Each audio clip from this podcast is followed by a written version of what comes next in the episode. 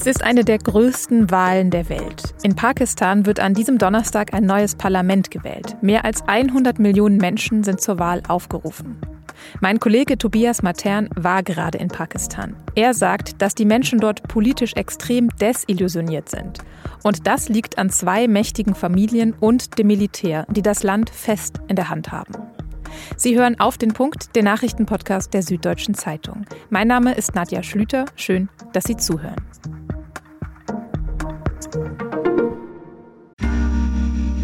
Werbung. Kennst du schon aus Regierungskreisen? Den Podcast der Bundesregierung?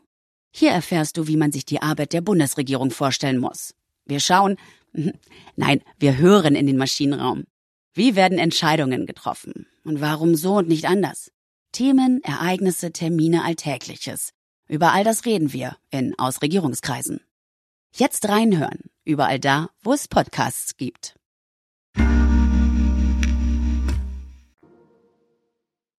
Vor fast sechs Jahren, im Sommer 2018, haben viele Menschen in Pakistan auf der Straße gefeiert.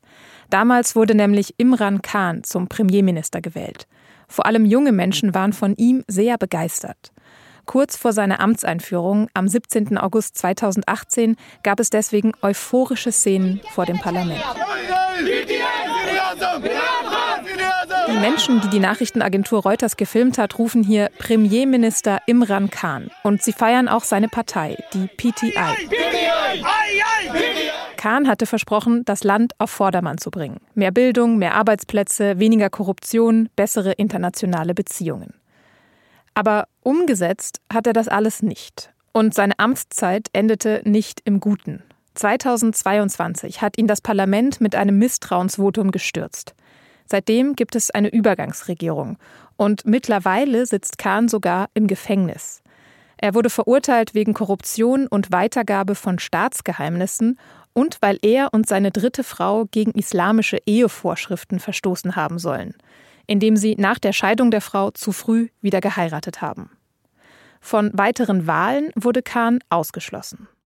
Und die nächsten Wahlen in Pakistan, die stehen eben genau jetzt an. Am Donnerstag sind 100 Millionen Wahlberechtigte aufgerufen, ein neues Parlament zu wählen. An der Stelle vielleicht noch ein paar Fakten zu dem Land in Südasien. Es liegt zwischen Iran, Afghanistan, China und Indien und ist bevölkerungsmäßig das fünftgrößte Land der Erde. Zwei Drittel der mehr als 235 Millionen Menschen sind unter 30 Jahre alt. Es gibt extreme Armut und die Sicherheitslage ist sehr angespannt. In den vergangenen Wochen hat es mehrere Terroranschläge gegeben und außerdem Gefechte zwischen Pakistan und seinem Nachbarland Iran. Und dazu kommt, Pakistan ist eine Atommacht. Laut Schätzungen hat es 170 Atomwaffensprengkörper. Mein Kollege Tobias Matern war kürzlich in Pakistan. Er ist Politikredakteur und ehemaliger SZ-Korrespondent für Süd- und Südostasien. Und mit ihm habe ich über seine Recherchereise und über die anstehenden Wahlen gesprochen. Tobias, du warst ja gerade in Pakistan. Kannst du ein bisschen erzählen, wie die Lage dort ist und wie es den Menschen da geht? Der Mehrheit der Menschen geht es richtig schlecht, vor allem ökonomisch. Die Inflation galoppiert, liegt offiziell bei etwa 30 Prozent. Das durchschnittliche Einkommen liegt bei gut 100, 110 Euro für viele Menschen umgerechnet. Aber bei diesen wahnsinnigen Preissteigerungen ist vor allem die ökonomische Not für die Menschen, besonders auf dem Land, im ländlichen Pakistan, ist riesig. Gab es auf deiner Reise irgendwie einen Moment, der das für dich besonders deutlich gemacht hat?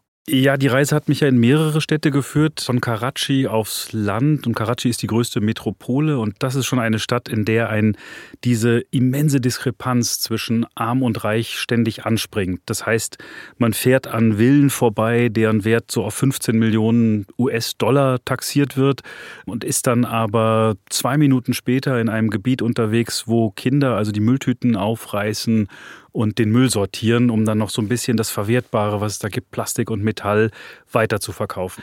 Ganz bewusst geworden ist mir dann diese breite ökonomische Not, als wir ähm, aufs Land gefahren sind, wo man dann zum Teil also wirklich an archaischen Szenen vorbeikommt. Also eine Ziegelei beispielsweise, wo Menschen mit den bloßen Händen arbeiten und dann die Steine auf Eselskahn abtransportiert werden, wo man dann in Dörfer kommt, wo es keinen Strom gibt, wo in Behausungen gelebt wird, die zum Teil noch verwüstet sind von den Fluten, die Pakistan vor zwei Jahren heimgesucht hat und wo man einfach merkt, die staatliche Fürsorge ist vollkommen ausgesetzt in diesen Regionen und die Menschen leben da eigentlich permanent von der Hand in den Mund. Und das, was du jetzt aufgezählt hast, also diese extreme Inflation und auch diese extreme Spaltung in Arm und Reich, ist das auch was, was jetzt gerade im Wahlkampf eine Rolle spielt oder sind die Menschen zu sehr mit Überleben beschäftigt, dass sie sich dafür gar nicht interessieren können? Die Menschen sind politisch absolut desillusioniert. Vor allem die beiden führenden Familien, die politischen Dynastien gelten als hochkorrupt. Und Pakistanerinnen und Pakistaner haben gar nicht mehr die Erwartungshaltung an ihre Politik, dass sie die Lage der Menschen, der breiten Masse verbessern werden, sondern die schreiben der politischen Klasse, wie es immer so schön heißt, so eine Art äh, Mentalität zu, dass sie Politik wie ein Selbstbedienungsladen betrachten. Also da ihre Taschen vollstopfen und sich dann aber nicht um die Nöte der, der Bevölkerung kümmern. Und bei den vorigen Wahlen 2018 war es ja so ein bisschen anders. Da war ja irgendwie große Euphorie und die Menschen hatten Hoffnung, als Imran Khan zum Ministerpräsidenten gewählt wurde. Der wurde dann aber gestürzt nach vier Jahren im Amt. Warum? Das stimmt. 2018 war eine ganz andere Stimmung im Land, eine Euphorie. Man muss sich Pakistan ähm, als demografisch komplett andersrum im Vergleich zu Deutschland vorstellen. Ähm, zwei Drittel der Bevölkerung ist unter 30. Und da kam dieser Imran Khan, ein, ein früherer Sportstar, der das Land äh, in den 90er Jahren zum WM-Titel im Cricket, dem Volkssport geführt hat und der auf sehr populistische Art und Weise der Jugend des Landes und den, den jüngeren Menschen des Landes das Gefühl vermittelt hat, er steht für den Wandel. Und tatsächlich stand er insofern für den Wandel, dass er die Macht dieser beiden Familiendynastien, dieser politischen, der Bhutus und der Sharifs, dass er den gebrochen hat. Also da kam jemand, der sich gegen diese Familiendynastien aufgelehnt hat und der sich gegen das Militär aufgelehnt hat. Und in Pakistan ist das Militär die allmächtige Institution. Und deswegen dieses, dieses Herausfordern, was Khan betrieben hat, dieses, äh, das Establishment, das Militärestablishment, wie es immer heißt, herausfordern und auch die Macht der politischen Familien herausfordern, das hat ihm im Volk große Sympathien eingebracht. Es hat aber auch letztlich seinen Sturz befördert. Würdest du denn vor dem Hintergrund, den du gerade geschildert hast, also wie das Land politisch aufgestellt ist mit diesen Familiendynastien und diesem sehr starken Militär, sagen, Pakistan ist eine Demokratie? Ich glaube, ein deutscher Wissenschaftler hat es mal perfekt auf den Punkt gebracht. Der nennt Pakistan eine Kasernenhofdemokratie. Das heißt, es wird regelmäßig gewählt. Äh, die Generäle haben auch anders als das früher beim Militär der Fall war, kein Interesse mehr zu putschen, weil dieses Land wahnsinnig schwer zu regieren ist. Aber das Militär hält sich sozusagen eine zivile Regierung, die dann in sehr eng gesetztem Rahmen gewisse Dinge entscheiden darf.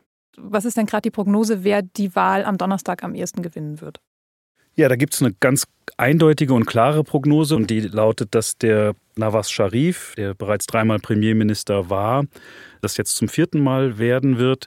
Interessant und bekannt ist, dass er in einer ähnlichen Situation war, wie es Imran Khan jetzt ist. Er war äh, Premier, er wurde gestürzt, er kam äh, nach Korruptionsverfahren oder Vorwürfen ins Gefängnis, wurde mit einem Politikverbot belegt ist ins selbstgewählte Exil dann gegangen und ist jetzt kurz vor den Wahlen zurückgekommen und gilt als derjenige, auf den sich das Militär verständigt hat, der das Land dann jetzt erneut wird führen dürfen. Aber ob das wirklich so kommt, das wird erst der Wahltag dann zeigen müssen. Und Imran Khan darf er jetzt nicht antreten, der sitzt ja auch im Gefängnis gerade.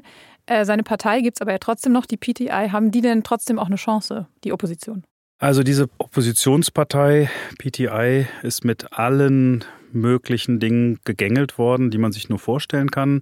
Unter anderem ist das Parteisymbol, ein Cricketschläger, verboten worden. Und bei einer Analphabetenrate von etwa 40 Prozent ist halt dieses Parteisymbol auf dem Wahlzettel für viele Wählerinnen und Wähler das, woran sie sich orientieren.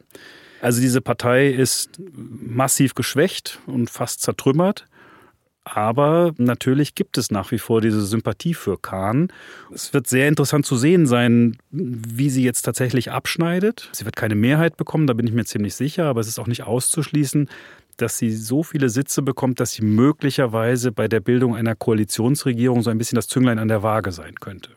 Jetzt springen wir mal kurz von Pakistan zu uns nach Deutschland. Warum sollte uns hier denn diese Wahl eigentlich interessieren? Ja, Pakistan hat uns lange sehr stark interessiert, als Deutschland in äh, Afghanistan engagiert war. Nachdem Afghanistan jetzt äh, von den Taliban wieder regiert wird, nachdem der Westen da gedemütigt abgezogen ist, gerät ein Land, ein Entwicklungsland wie Pakistan komplett aus dem westlichen Fokus. Aber in der Region ist strategisch alles wichtig und alles entscheidend. Ähm, beispielsweise sind die Chinesen extrem engagiert inzwischen in, in Pakistan. Pakistan hat nach wie vor auch selbst mit mit äh, Extremismus und Terrorismus zu kämpfen. Dazu kommt die ökonomische Notlage der vielen Pakistanerinnen und Pakistaner.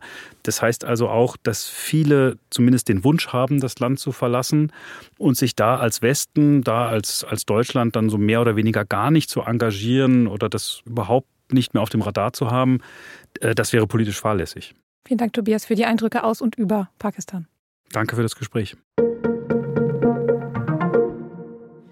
Im November wurde in den Niederlanden gewählt und gewonnen hat der Rechtspopulist Geert Wilders.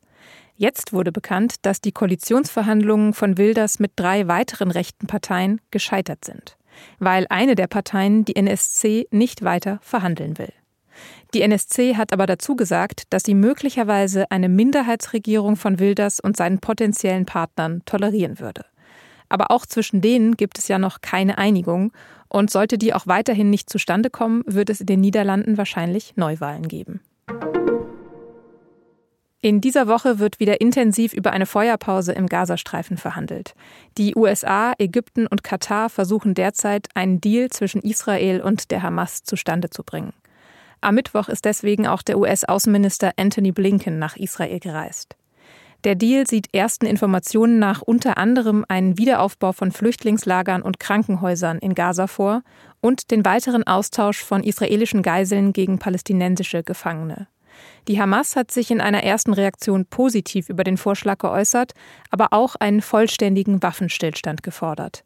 Israel lehnt das weiterhin ab.